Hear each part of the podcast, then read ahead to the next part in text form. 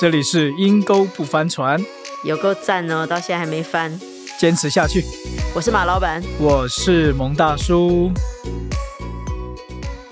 蒙大叔啊，你最近在忙什么啊？哎呦，你都不知道，最近孩子进入到了考试月，我们要随时在家里注意，讲话要轻，走路要轻，都晚上不太有声音的，要让孩子们维持一个最好的环境，让他们可以好好读书。美国的孩子啊，考试是很有压力的，你知道吗？高中的孩子要申请大学，不是只有看他们的成绩，英文成绩、数学成绩，还要看他们有没有参加社团活动，还要看看他们有没有特殊才艺啊，有没有到外面去参加一些的义工团体啊，有没有去帮助别人啊？所以你所有一切生活所做的一切事情，通通都是为了要进大学。难怪我今天听你这样讲，因为我自己不是在美国读高中的，不是在美国读大学申请大学。难怪那时候我爸爸来美国，他就来住了一个月，跟我哥哥住。我哥哥的那时候儿子在读高中，早上六点钟去学校游泳，游泳队，然后接着读书，读完书放学去上数学课、英文课，各式各样的课，然后还要去登记，还要抢着去登记去做那个志工哦。去帮忙哦，还要拉小提琴，还要弹钢琴的，什么都要弄。我记得那时候，我爸爸就跟我哥哥讲说：“你是干嘛？你儿子要去比赛奥林匹克吗？需要到这个地步啊？每天忙成这个样子，没见过，你知道？这都是为了要进大学啊！哦，跟亚洲其实很不一样。其实现在这个季节刚好是亚洲的高考季节。对，我以前看过跟新加坡有关的考试电影。哇，印度，嗯，听说韩国也是，韩国也是，中国更是了。我们那时候讲到电影《少年的你》，对，它整个背景环境就是在一个高考的里面嘛，是大家这么紧张。你看陈念被打被骂，他的朋友只是劝他说：“我们再熬一个月，考完考试，考完考试，我们离开这里就好了，就熬过了。”那个时候好像只在乎这一件事情。对他被霸凌啊，被打，甚至那时候。被警察都带到侦讯室要去审问的时候，他还说：“可不可以等我高考结束？”对啊，我看到电影里面他们那个整个高考打着雨伞，大家这样子进场，其实很像我当年考大学的那种感觉哈。我当年在台湾考大学的时候，那时候录取率很低啊，只有百分之十啊，大部分的人其实会被刷掉的。那个时候也不流行高中出国读书，嗯，所以考大学是你唯一的一条出路。是。我记得那个时候，我们家只要有人考大学，你就是家里最大的，你可以发脾气，你吃也吃最好的。哇！然后我们就全家配合，就像你现在一样，不出声，让他好好的读书。但是你知道吗？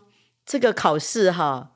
我后来发觉，在我这个幼小的心里带来极大的伤害。你知道，因为你很怕考不上啊。你知道，所有的亲戚朋友都知道，今天你要考大学了，放榜马上就来问你家考上了没，你知道吗？同学、学校去看榜单，哇，那个是多刺激的一件事情啊！所以你知道吗？一直到我到美国读研究所之后，工作的好几年，我还常常梦到我考试。看错时间，或者是在考场有的题目答不出来，紧张的我在梦里会吓醒，你就知道这个 在我们这个幼小心灵带来多大的伤害啊！哎呦我的天哪，哎，这跟我就完全不一样啊！我是很想参加联考，参加大学的联考，是哎，高中读快毕业的时候，家里就告诉我你要不要去找工作啦？啊，我就去。我就准备要找工作，所以同学们都在预备联考的时候，连预备高考的时候，我这边翻开报纸要去找工作。所以后来我那时候就到了头优大啊，我都开玩笑叫头又大，头又大公司里面做学徒修车啊，修车啊，我就觉得凭我这么聪明的头脑，对不对？我我不会一辈子在这里，所以那时候我就觉得，哎，我不甘在这边，所以好羡慕哦，好羡慕人家可以去考试哦。所以那一年就收集了同学补习班的讲义、补习班的课本、考古题，全部跟他们要来，自己下班后自己读。哎，隔年我就去考试了。哇哦！啊，考上了，考上了。哇哦！所以你看，考试对我是一个噩梦，至今都还有一点小小的阴影。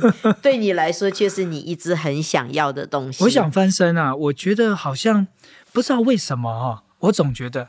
我只要考上大学，我将来赚钱就可以多一点，我就有这种想法。蒙大叔，听你这样讲，我觉得你很像陈念呢，就是家里环境并不是这么好，经济环境没有那么富裕，就是很想借着高考来改变，所以他跟小北讲，他说我跟你不一样的，我要上全国最好的大学，这好像是他唯一的盼望。当然了，你你要知道，亚洲人最常讲的一句话就是啊，不要输在起跑点。所以高国中、高中都有人都在补习啊。现在补习风啊，不是只有在国高中了，现在的补习是已经到了国小、幼稚园，你都要去补双语、补才艺、补跳舞、补芭蕾舞，就是要让你知道，千万不要输在起跑点，早跑你一定会赢的。对呀，我看现在小孩子都要上双语，这么小就开始学英文呢，是是，真的不可思议呀！我们那个时候在台湾都是在上课的时候，初中开始学英文啊，对，哇哇！但是我刚刚听你讲，不要输在起跑点，那万一起跑点就是一个错误的点呢？那怎么办呢？你这样跑跑跑跑这么远才发别是个错误的点，那不是更难 改过来？是不是到最后就是能力越大，灾难越大？是开始的越早反而越糟，是越惨。我随便一想就想到我身边有一个朋友就是这样子，嗯，浙江大学博士后研究高材生呢。哇，他说他们那个时候考大学的时候，一千个人只有两三个人真的可以去进大学，你就知道那个竞争激烈到这个地步。他到五十多岁之后，他也开了一个公司。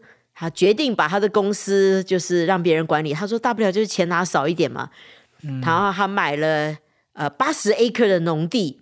他现在暂时收回来四十 acre，他买了农车，各式各样的。他决定转行，为了转行哦，他还先去别的农地去做学徒。他说，否则的话你会损失很多钱，去帮人家免费做，然后开始读所有农业有关的书，还去考了一个农业就是用药的药证的执照，在美国。哇，知道？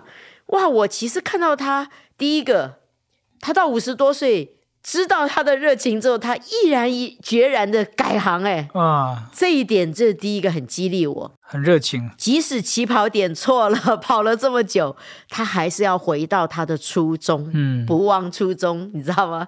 然后呢，他的毅力跟他的殷勤，他的努力学习，也是让我很佩服。啊，你讲到初衷啊，我我曾经看过一个小影片，叫《初心》，你知道是在讲一个米其林的厨师。叫做江正成，他是台湾人啊。我看了这部片，我觉得哇，好好好，我觉得这就是一个热情啊。哇，他在高中的时候就是在读餐饮业，那他就去，他知道有个米其林的厨师来到台湾，他就去免费去做他的学徒，去给他打工，去免费去做他学徒。然后他很辛苦啊，在整个辛苦的过程当中，他把他所有赚来的钱。暑期去打工的钱全部去买食谱，那些食谱全部是法文的，然后他就一个字查一个字查，这样慢慢去查查查，他就去了解那个食谱。所以后来就当他去做免费学徒的时候，做到有一天，当这个米其林厨师再来台湾的时候，他就决定要带着他，让他去学习。嗯，这样一路努力热情做到现在，你知道吗？后来在整个饮食业的报道里面说。全世界最值得坐飞机去吃的餐厅，时间餐厅，它是其中一间，在新加坡的餐厅。哇哦！那全全世界百大米其林最值得去吃的十位厨师，它是其中一个。哇哦！成为一个打卡景点哈。对啊，所以我我后来我我我看他的一些的报道，它里面有一句话，我觉得还蛮很很激励我。它上面就说热情。是使我能够面对一切的苦唯一的力量。我只要热情，是会让我觉得快乐。是哦，我觉得是这个不得了。所以他现在的餐厅，他他结掉结束了新加坡餐厅，现在回到台湾。他在台湾的餐厅是最难最难预定去吃的米其林餐厅。你现在预定可能到等一两年以后。哇！我听说他整个过程当中，其实他吃非常多、非常的多的苦，在整个学习过程。呀，所以你知道，真的是行行出状元呐。但是我们很多的父母，包括我父亲在内，万般皆下品，唯有读书高。所以大家都去抢那个高考的那个窗子，你知道，一定要把头要塞进去哈。但是我相信有些人真的是很适合读书，像我个人，你知道我看文字对我是很辛苦的。嗯，我喜欢看图片，我的记忆力是跟着图片有关，所以在跟大家讲电影啊，一定是有原因的嘛。难怪你电影的情节都记那么清楚。所以啊，我没有考上我喜欢的学校，也是因为背书背不好啊。我最糟的就是中文、国文，是我最糟的。哎呀，真的是没办法。所以你知道，我们每个人受造是不一样的。圣经里面在诗篇一百三十九篇那里讲到，说我受造奇妙可畏，就是奇妙。讲到我们每一个人都是很棒的，你知道吗？可是问题是，有的人考试考不好，他就觉得自己很糟，否定自己，否定自己，甚至有人为这个跳楼自杀。耶！前两天我还看一个中国的一个新闻，说一个博士。为了他的博士论文，跟老师关系也没处理好，他不知道自己逼不逼得了业，他就跳楼了。啊，一个农村的孩子，所有寄望都在他身上。当你觉得只有这一条路的的时候，你做不好，你要不然就是自卑，要不然就是平淡一生，没有什么出色的，因为这个不是你最擅长的嘛。是，或者是在极大的压力里面，你不知道该怎么办。有的人都因为这样子就去自杀。但是其实行行出状元，像你刚刚讲的米其林厨师，我讲的那个农夫，是 哇，人家现在做的可是生风水起啊，是不是？风生水起。哎呀，对不起，对不起，现在做的可是风生水起，你就知道我中文真的不好。事实证明我中文不好，真的是风生水起啊！但是我最让我感动的是他那股劲儿，是他的毅力。其实我觉得陈念他喜欢读书。他对于要考高考，他一定要考上最好大学的那个坚决，所以你看他虽然后来过失杀人，他出来之后，他还是再去参加高考，然后最后做了一个英文老师，他还是走出他自己一条路来。是最主要的是他里面那个动力啊，坚决，那个绝对，我觉得这个其实是一个人生命里面的。最重要的一块，你不停止学习，你不怕吃苦，像你刚刚讲的，我觉得这个比现在去报一个好的补习班，或者是报一个最好的幼稚园有教双语的更重要。对，我觉得对生命，你只要态度是对，你不单会翻转自己的人生，你也可能会去影响别人。像你刚刚所讲的，陈念里面的那个坚决。哎，不知不觉在电影的最终，你也看到小北也被改变了，是不再是那个混黑帮的人了。对，我就想起来我认识的一个年轻人，他从小就喜欢画汽车。他说他长大了，他就要做汽车设计。我就觉得这么年轻轻就知道自己的方向了，很棒哎。对呀，好特别哦。对，那他后来就着手申请一个很好的设计学校，结果呢，他第一年他没有申请上，多么的坚决，跟陈念一样。非常的坚决，他就决定重来，他重新准备他所有的 portfolio，准备学校所要求的东西，都把它弄得更好。第二年他真的进了，哇！他现在已经快毕业了，那已经在实习，跟工程师一起在做设计，梦想成真了。是，而且我看他好高兴哦。我现在看他就觉得他好像比别人多花了一年的时间，但是蒙大叔跟我们两个相比。他省了很多时间，他这一年太值得了，真的太值得了。我就想，当初怎么没有人鼓励我要重考呢？怎么没有人鼓励我说，你的确不是那个读书的料，你背书也不行，做学问都不是最好的，你知道吗？其实我很喜欢学习，但是我不大会考试，嗯，尤其记忆性的东西我不擅长。你刚刚已经试出来我中文的程度了，水风升起。所以，所以我就想，哎呀，我就因为那一年不想重考，当然啦，原因很多，也包括我觉得有一点点丢人，好像到学校去，我都永远比别人大一岁，我的同学都上大二了，我还要上大一，亲戚朋友也觉得，哎呀，你看他重考，重考生对这这重考生这个 label 对我，我也是不是太喜欢的，我就想到。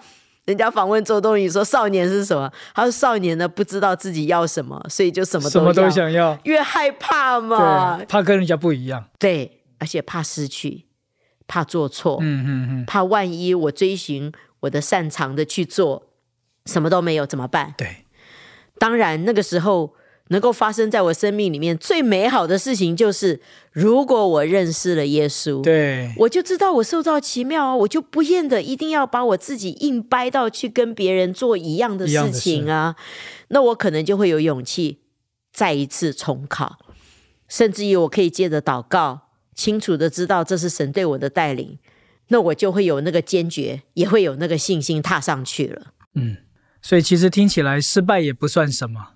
人会选择一条平安安全的路，不翻船，但不见得是他里面最热情、最渴望要的路。